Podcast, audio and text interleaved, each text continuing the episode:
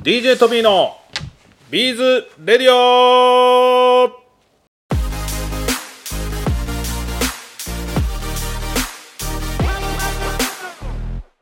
はい皆さんこんにちは。なんかね東京最近涼しくなってきたんですよね。本当に涼しくて。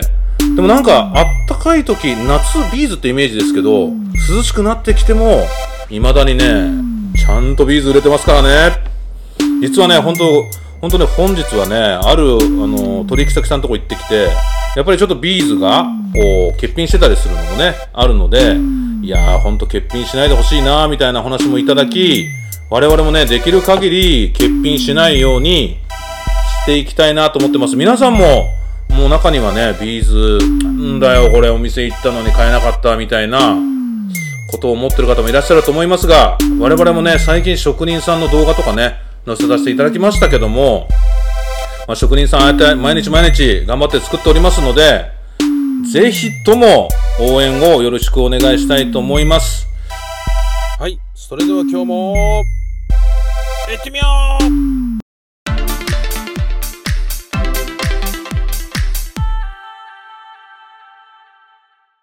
えそれではね本日のゲストをね早速ね、えーご紹介したいと思います本日のゲストはですねハンドメイドカンパニーという、えー型紙のお会社さんを運営されている代表の早川慎吾さんにお越しいただいてます。こんにちは。こんにちは。えー、早川さんやっと夢叶いました。早川さんにね本当ですずっと出ていただきたいと思っておったんですが、えーついに早川さんに出ていただくことになりましてありがとうございます。ついにこの日が来ましたね。いやこれでね早川さんとまず皆さんにご紹介したんですしたいんですけども早川さんってどういう方かって言いますと実はね最初の出会いは我々の今皆さんお使いいただいてる方もいらっしゃると思うんですけどもビーズマーケットオンラインという、えー我々のオンライン EC サイトこちらの方をね実は早川さんがいらっしゃったお会社さんで一緒に作っていただいたのが始まりなんですよね。そうですね。ずいぶん経ちますね。でもう10年ぐらいになるのかな10年トビーがね本当に入ってちょっとしたぐらいにちょうど社長がオンラインをやるから、えーまあ、その話ちょっと東京にいるんだしちょっと一緒に行くぞって言われて「はいわかりました!」ってことでお邪魔させてもらってでこうオンラインのサイトをね作っていただいたんですけども本当にうちの商品ってたくさんあるから作るの大変だったんじゃないですか？そうですね。本当にもう今まであの結構作らせていただいたんですけど EC サイトは、はい。やっぱり東宝さんはもう群を抜いて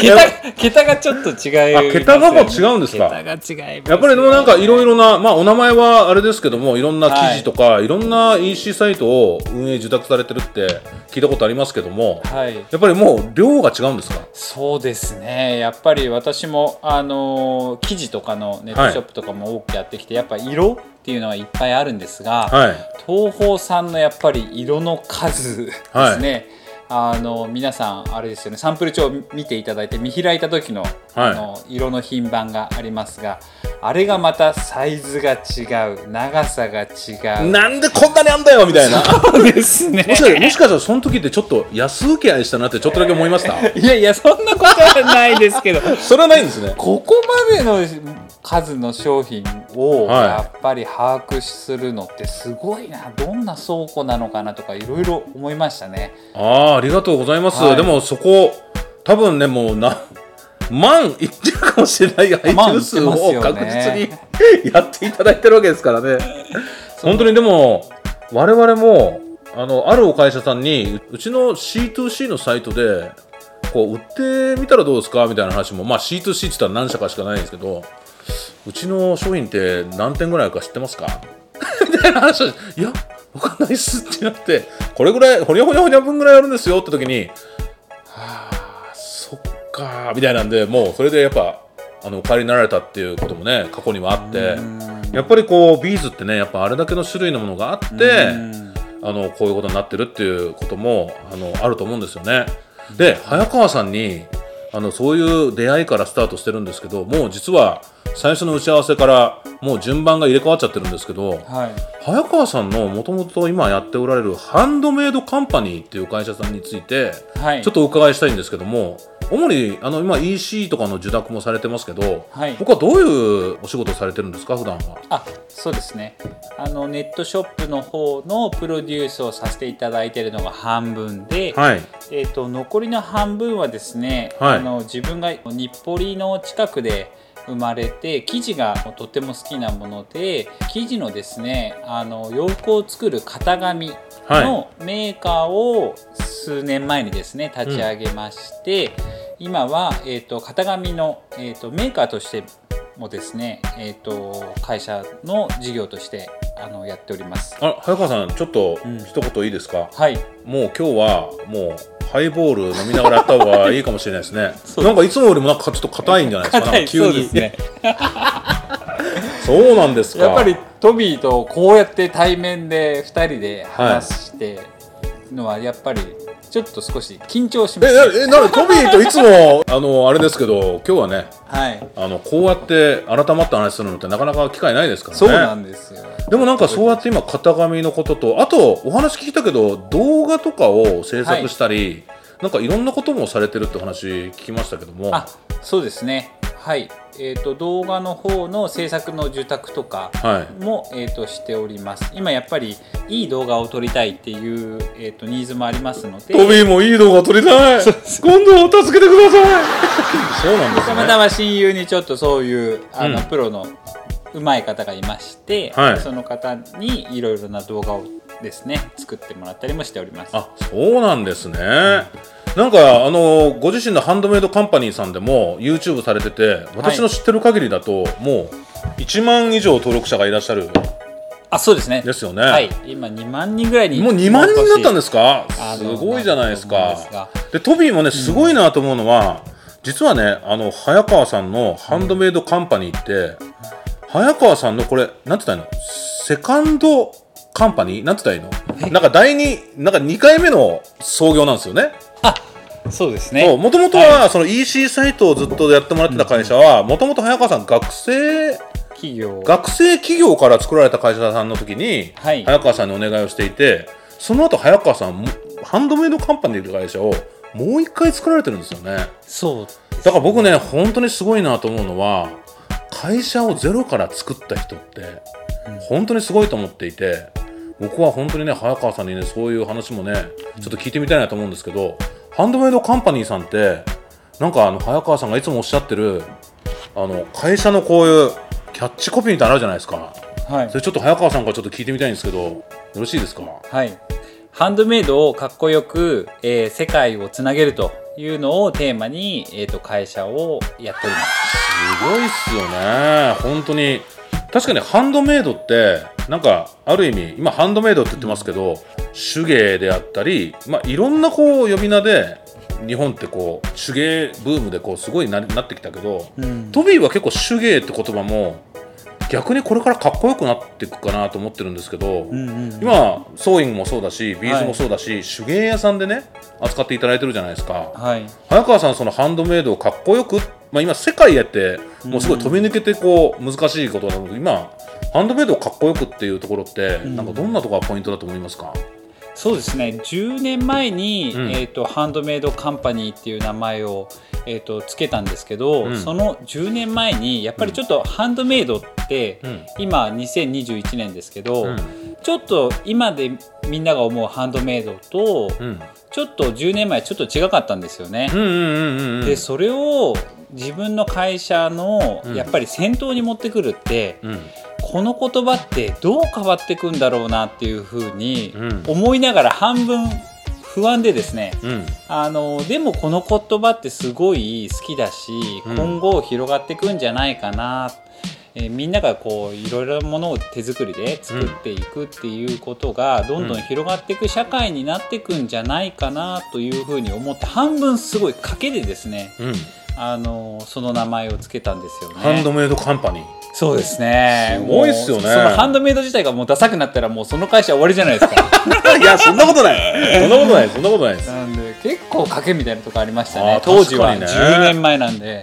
確かにそうですよね。ハンドメイドカンパニーってもう本当にすごい名前ですもんね。はいめちゃめちゃ悩,、うん。悩みましたね。でもやっぱりこうかっこよくとか、まあ、うん。いろんな考え方ありますけど、我々もねやっぱり東宝もかっこよくありたいと思って、うんうん。まあ、昔ながらこうパッケージとかはやっぱり昔からやっぱあの青のブルーのパッケージで。いいですよね。でやっぱりあれはなんかこう変えていくともう分かんなくなったわよって言われることもあったりするんで、やっぱりこう今あるものも大切にしながら東宝かっこいいことやっていきたいと思って、うん。我々もその何ですかね社会貢献に関わったりとか障害者と一緒にブランドを作ったりとか、あとは完成品のブランドを作ってやっぱりこう我々もなんていうんですかねこうブランド事業をやることでなんかこう新しい見せ方とか見え方とか、うん。なんかそういうことを勉強していきたいなと思ってかっこよくしていきたいって。うん。いうのはやっぱりあるんですよね。うん。まあそういう中で早川さんがもうかっこよくっていうのははい。なんか今今型紙とかいろんなもの私もう見せてもらいもらったし動画見てももうほぼアパレルファッションじゃないですか。うんうんうんなん。かもう見ててもうまあ洋服自体もアパレルって言いますけどこうなんていうんですかねなんとなくですけど型紙ではい。家で作る型紙ってもともとはなんか、うん、なんかこう趣味で皆さんがなんか作ってるみたいな感じで、もう今ってそういう例えばファッションの業界とうん。型紙で家で物を作る。両方ともすごいかっこよくなってきてますよね。うんうんうんそれはなんかすごい感じるんですよ。はい。そうですね。あのファッションの学校を出たんですが、はい。あのやっぱり友達たちがみんなちょっとアパレル業界に勤める、えー友達が多いんですよね。うんうん。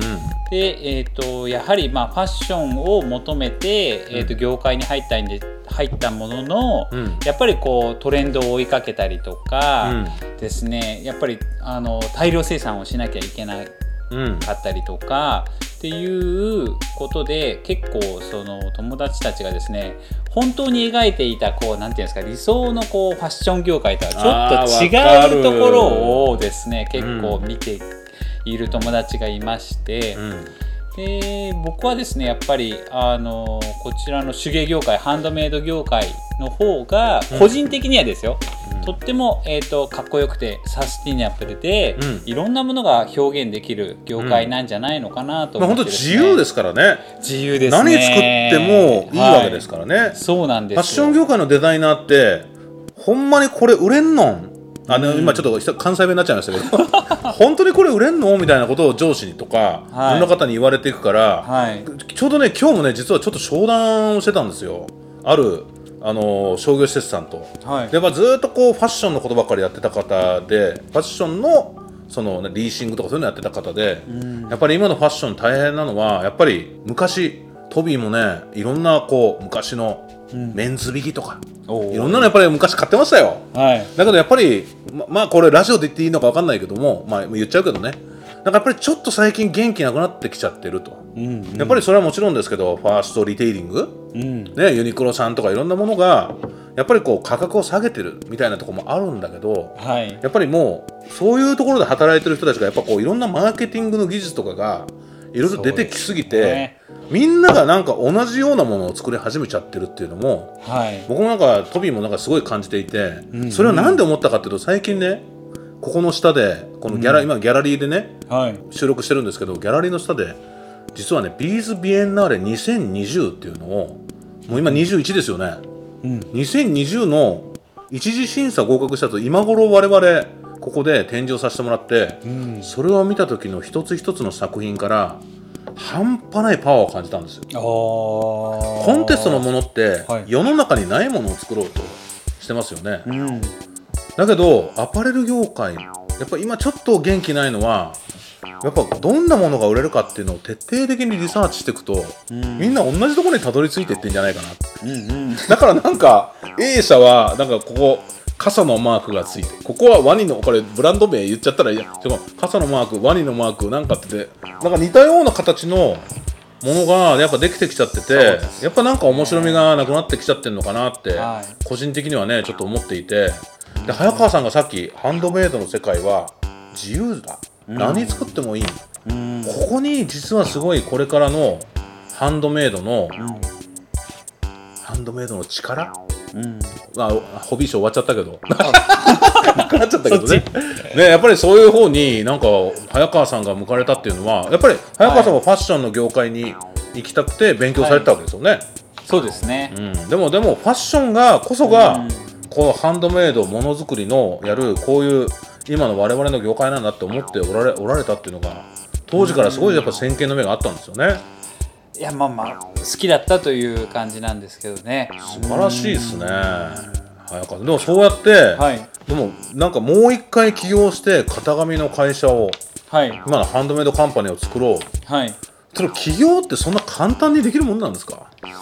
そうですね。多分。いや本当ですか？トミーは正直やっぱりもう会社に勤めてるので、はい、あの会社っていうのはやっぱ作ったことがないんですよね。はい。まあ、会社の中でなんか一つの事業部で、うん、なんか新しいこう例えば完成の事業部をやりましょうとか、うん、でビーズをビーズの作り方を伝えるためになんか新しい日本シードビーズ協会作りましょう、まあ、こういうことにはトビーやってきたんですけど会社を一つ起こすってトビーからしたらすごい大事だと思うんですよね。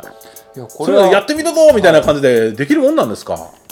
これはいつもトビーが早川に言っていただけるんですけど、はい、もう本当若い時にもう若気の至りでですね、うん、やりたいことをどんどんやっていくという形でやってきたので、うん、えっ、とそうですね学生起業して友人と立ち上げて10年で、うん、自分でももう一回立ち上げて10年っていう。ので、うんうん、ちょうど20年ぐらいですかね社会人。はい。もうそのまま立ち上げっぱなしというかですねあのそうですね。何もあんまり考えてないかもしれないですね。やりたいことをやるっていう。もしかしたらでもその学生時代に立ち上げた、その経験があったからいやこれ立ち上げるのって、俺はもう経験があるから大丈夫みたいなそういうとこもあったのかもしれないですよね。あそれもしかしたら。あるかもしれませんね。だって普通に、人間生きてたらでも最近ねそういう話になるんですよ、はい、日本の学生たちでも起業してる人っていっぱいいるけど、うん、例えば中国とかアメリカとかそういうところに比べたらやっぱり起業してる人って日本ってやっぱ圧倒的に少ない、うん、なんかやっぱりど将来どんな職業に就きたいですか？って言ったら、はい、今どんなものが人気あるか知ってますか？あれですよね。会社員さんですよね。今ね面白い。人事総務とかが今人気あるってどっかのあのグーグルで調べたら出てきたんですよ。その後なんかクリエイターとか。なんかクリエどっかの会社のクリエイター職とか、うん、でねびっくりしたんですけど、トビーがいつもやってる営業職っていうのが人気がなかったんですよ。でね営業ってすごい面白いっていうラジオをこの間ここでやってたんですけど、はい、営業ってやっぱになんていうんですかね物を売りに行くより人を売りに行ったり、うん、自分を自分っていうトビーと一緒に仕事してたらなんか面白いこと起きるみたいな思ってもらったらやっぱり買っていただいたりこの商品を何個買ってくださいっていうもんじゃもうなくなってきてるじゃないですか、うんうんうん、ねだから営業職も面白い。だけど結局そういうことのそういうランキングに載ってるとこって起業って全く載ってないんですよね。ああだからやっぱり起業した人ってすげえなと思うんです、うんうん、確かに日本でも起業した人ってあああの人って起業して1台でここまで作ったみたいなって目立つけど、うんうん、なんかなんかアメリカとか中国の方でもなんか起業？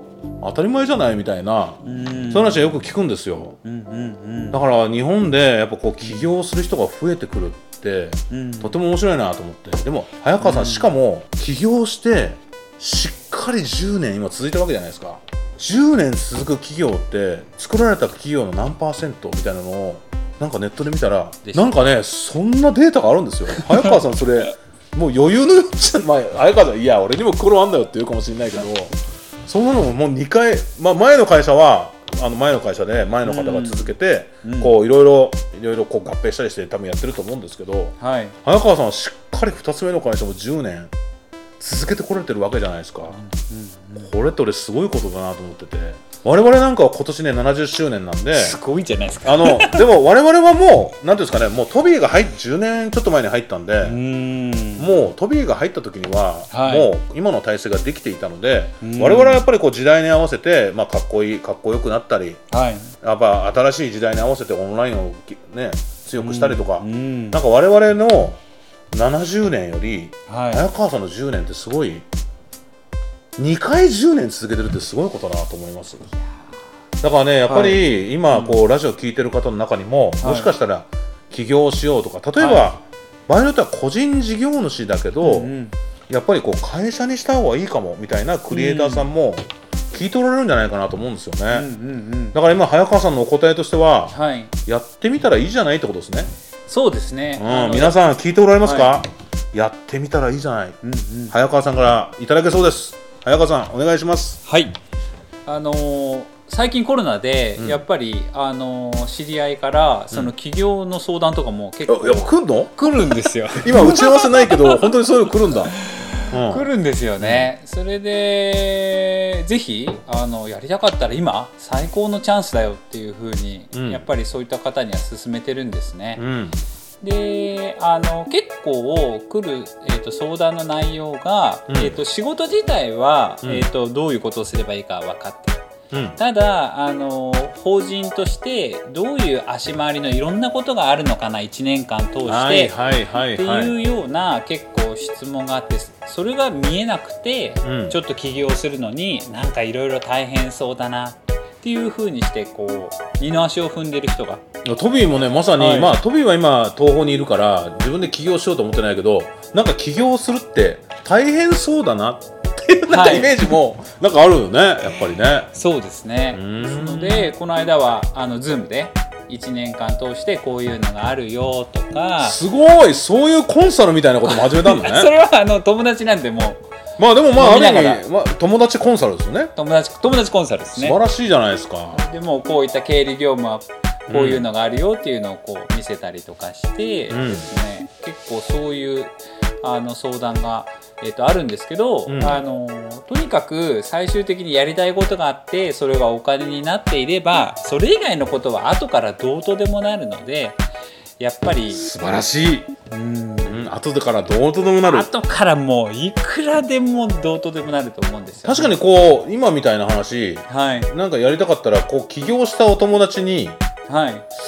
私起業してないけどどうするってところから入ってもいいってことですよね。そうですそうです確かにね今そのお友達はい。すごいそのままですよね、そうなんですよ。あちょっと起業したいなって。うーん早川さん、はい。どうやってやんの、はい。ってことですよね。そうなんです。それもしかも友達なんですけど、友達の奥さんから連絡が来たんですよ。へえそうなんだ。なんか直接なんか言うのはなんか言いにくいとか、なんか。ちょっと男の。そうなんです。なんかうちの旦那がちょっと起業したいって言ってんだけど話聞いてくれる？みたいな。はいこれラジオで言っちゃった。あでもその人聞いてないか。多分大丈夫なんですけど。その方そうなんですね。いやでも本当に、はい。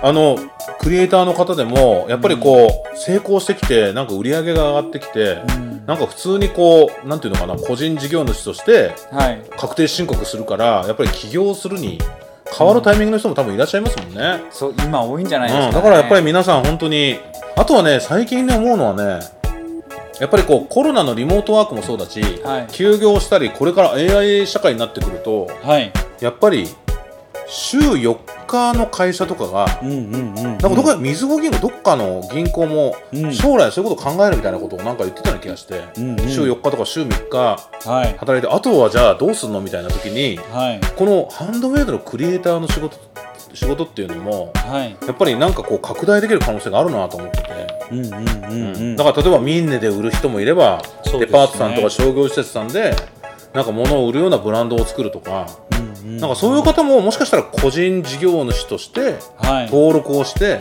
はい。っていうのも登録っていうか申請をしてやっていくうんうん。方もなんか増えてくるかもしれないですよね。そうですね。今、うん。いろんなミンネクリーマーですよ。もイーチもあったりとか、あのちょうど今日の朝見てたんですけどやっぱりエッツィですよね、うん。うん世界中に今売れるあエッチーね。あれって確かにはい。最近日本でも広告見るよね。そうなんですよ。なんかうちにもエッチーっていうのがこうな確かになんか流れてくる。そうなんあれいつの間に世界サイトになったの？あもともと世界サイトだけど日本になかなか入ってきてなかっただけなのかな、そうですねそうですね。なんか確かにな12年ぐらい前かな？エッチーっていうのがなんか確かに出てくるなった。あれアメリカ？うんどこそうですねアメリカですね。ああそっか。いやでも確かにエッチーとかで売ったら、はい。アメリカにも売れるってことかそうなんですよ。送料大変高そうですねとか。そうなんですよね。それでうちもやっぱりその海外にやっぱり型紙を今売っていくのに、あやっぱりえどうしていこうかなちょちょっと待ってください。はい。はい。ハンドメイドをかっこよく世界へのなんか今世界へはなんとなくこの次の10年かなと思ってもうやろうとしてるんですね。今ちょうどそうなんですよね。すごーい。あの SNS にやっぱり、インスタグラムが多いですね。やっぱり、にアップロードすると買えないのっていうのがやっぱり、あの欧米が多いですかね。欧米からく欧米かってやつですね。そうなんですよ。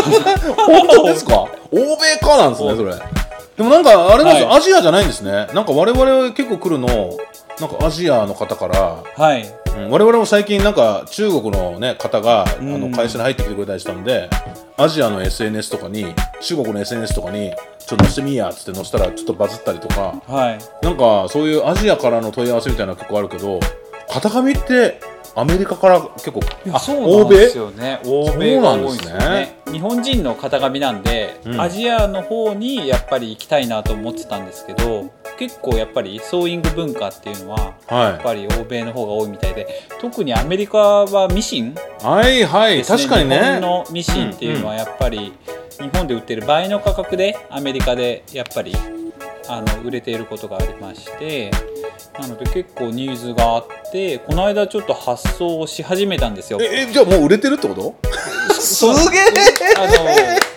少しずつなんですけどすごいじゃないですかにやっぱり送料がすごい高くてですね、うん。送料の壁というのにぶつかって我々海外から結構やっぱり買うと送料無料のハードルってあのハワイから買ったりとかロンドンからファストファッション買ったりとか中国からアリエクスプレスで買ったりとかってあアリエクスプレストビーも最近買いました？安いですよね。確かに。1000円で送料無料とかいやでも2000送料無料。あれびっくりしますよね。すごいんですよ、ん。で結局大和さんが運んでくれたりとか してるんでこれってどうあれなってるのかなっていうふうあれどうなってんだろうねに聞いたんですよ、うん。そのそうするとやっぱりたくさんの契約をしてるんで、うん。もう安くやってますよっていう、えーでもすごい海外に出てるってことを聞いてはい。本当トビーは本当におめでとうございますと。もうそれをちょっと言いたかったです。もう本当にハンドメイドをかっこよく世界へ、もう世界へまでもうスタートができてるってことですね。いやもうそれこそ東宝さんのガラスの里にうん。お伺いさせていただいた時にやっぱりあれですよね創始者のやっぱり思いがあったのか。やっぱり見見本帳ですよね。東宝さんの見本帳、昔の見本帳を見た時にう、ん。もういきなり世界をあのイメージしたあの見本帳ですごい感動したんですよね。ありがとうございます。いきなりもう世界で売るぞっていうのを、うん。こうやっぱりやっているんだと思ってですね。やっぱその時の思い出が忘れられないですね。自分もやっぱり東宝さんのように世界に向けてやっぱ売っていきたいなっていうふうに日々思ってますね。いやー本当ありがとうございます、これでいてね早川さんまだ実は話の続きがあって、はい。もう一つの顔は日本ホビーショーって皆さん行かれたことありますか？早川さんはその日本ホビーショーのイベント事業委員長を今されていて、実はね残念ながらね、まあ、トビー今あのイベント事業副委員長でホビーショーの実行委員長という役割をさせてもらってるんですね。はいそれで今早川さんと一緒にタッグ組んで、まあ、2年目ですよね。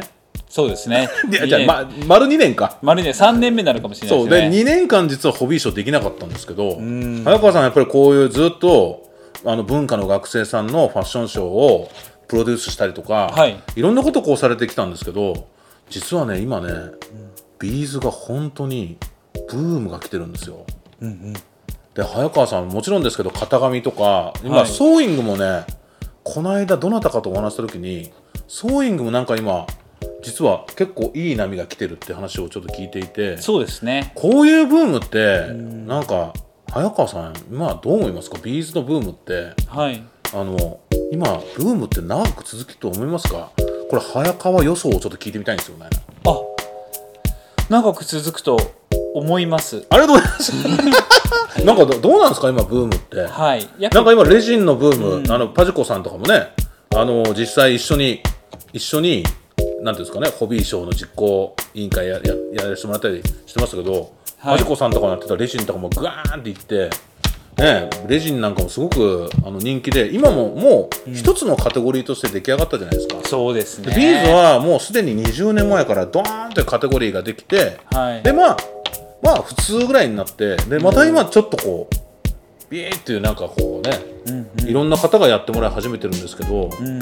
これからのブームってどういうふうにこう今なんか昔の20年前と違ってはい。早川さんがやっておられる YouTube とかはい。動画とか、なんか今世界サイトとかうん。いろんなものあるじゃないですか。トビーこれからどうやっていったらいいと思いますか？あれですよね。やっぱりブームっていっぺんに流行っちゃうと、うん。みんながブワーッとするので、うん。やっぱりそれはダサいな。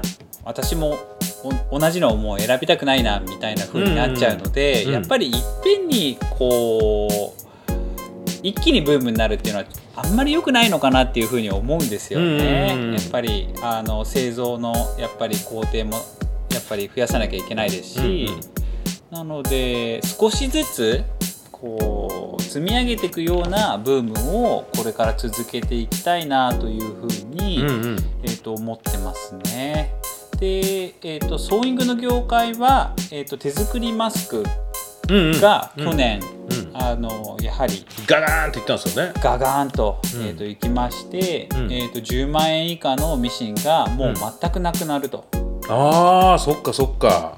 手に入らない。もうえもう手に入らないプレミア商品。確か僕の記憶だとフジックスさんの糸とかがメルカリで4倍3倍の値段ぐらいで売られてたのを俺記憶してるんですよね、そうですね。なんか多分ガサーって買って、はい。ないからメルカリで売ってたっていうのを、うん。なんか記憶にすごい残ってますね、はい、それでミシンが、うん。あのたくさん売れましたので、うん。えーその人たちに対して、えー次は何か作りませんかっていうアプローチをしておりまして、うん。エプロン作りませんかとか簡単なスカート作りませんかとうん。いうような形でですね、あのー少しずつ今アプローチしてまあ一過性のブームで終わらないでその続きを楽しんでもらうようなソフト提案を今しておりますね。そっか早川さんの今お考えすごくよくわかるのがみんなマスク作るために一回みんなミシンを買って、うん家に今ミシンがある人がいっぱいいるわけだそうなんですよ。ここでハンドメイドカンパニーの型紙があるでしょはい。とこれでみんな洋服とかいろんなものを作りましょうよとはい。そういうことですねそうですね。みんなカメラが家にあるから写真撮りましょうよみたいなもんですよそうですね。なんかなんかブームですごいみんな買った、はい何かがあるそこにミシンがあるからうん型紙で何か作ろうよっていうのをはい。今すごいアプローチしてるわけですね。そうですね。で簡単にうん服が作れますよと、縫う場所も少なくして、うん処理も簡単。で、うん。作り方も動画で見れますよっていうようなソフトを世の中に普及していってうん。ですね。それでまた生地も売れて服作って楽しいな嬉しいなっていう人もまあ増やしていきたいなと思っております。そっか今すごい参考になりました。ビーズも今なんかちょっとこう売れ始めてるけどそれによってビーズがみんな家にちょっとこう増えてきたら、家にあるビーズで作れるようなまた動画提案をするとか、うん何でもこれいいんですよとこれで作ってみてくださいみたいな。やっぱこれからやっぱそういう提案もなんか必要かもしれないですね。最近我々正直あの東宝の YouTube って7割はトビーのビーズラジオか。工場動画か。トビーのビーズ TV っていうのをちょっと最近やってて。はあのー、なんですかね。この間も柏ビーズさんっていうあのビーズバッグの老舗のね、お店行ってきたんですけど、はい。そういうものがほとんどで作り方動画がめっちゃ少ないんですよねトーホーなのに。ああ 簡単に作れる。だからやっぱりそういうものがやっぱりこれから必要になってくるかもしれませんね、うん。我々も今シードビーズ協会ではやっぱりこうしっかり学んでクリエイターを目指す。しっかり学んでビーズ教室のやる先生をインストラクターを目指す、まあ、そういった方向けに作ってるんですけどやっぱその一個前の入り口もうせっかく家にビーズあるんだったらもうちょっと作ってみたらみたいなところがはい。早川さんからのアドバイスでもうもっともっとやっていかなきゃいけないなと思いました。うんうんうん。これからちょっと頑張っていきたいと思うんですけども早川さんもう一つねやっぱり次はホビーショーやりたいね。そうですね。3年目ですね。もう2年連続。あれ？ねあれ？お去年もやったんだっけ？今年はできませんでしたって去年も2人やったっけ？去年もやったんじゃないですか？うんなんかやっぱりあの YouTube ですいません皆さん。形はできませんねっていうのをやっぱりやってきたんで次はねやっぱりねそのこれからもやっぱりなんだろうそういうショーのあり方みたいなのも、はい、まあ、早川さんもねいろいろいろんなところですごい研究されてると思うんだけど、うん、ショーのあり方もなんか変わってくるかもしれないね。そうです、ね、そんな簡単にこのコロナが「はい終わり明日終わります!」みたいなの俺ないと思うんですよね。だからやっぱりさそういうところも含めてあのみんなでねプランニングして、はい、皆さんホビーショー来てくださいかどうか分かんない。ホビーショー今年来年か。来年の4月楽しんでいただけるようにもうホビーショー実行委員会一同頑張っていきたいと思いますので応援よろしくお願いいたします。いや早川さんねいろいろお聞きしましたが本当にハンドメイドをかっこよく世界へ。我々もビーズをかっこよく世界へということで今後も活動していきたいと思います。本日は早川さんありがとうございました。ありがとうございました。はい最後までお聴きいただきましてありがとうございます。それではまた DJ トビーの Beads Radio でお会いしましょう。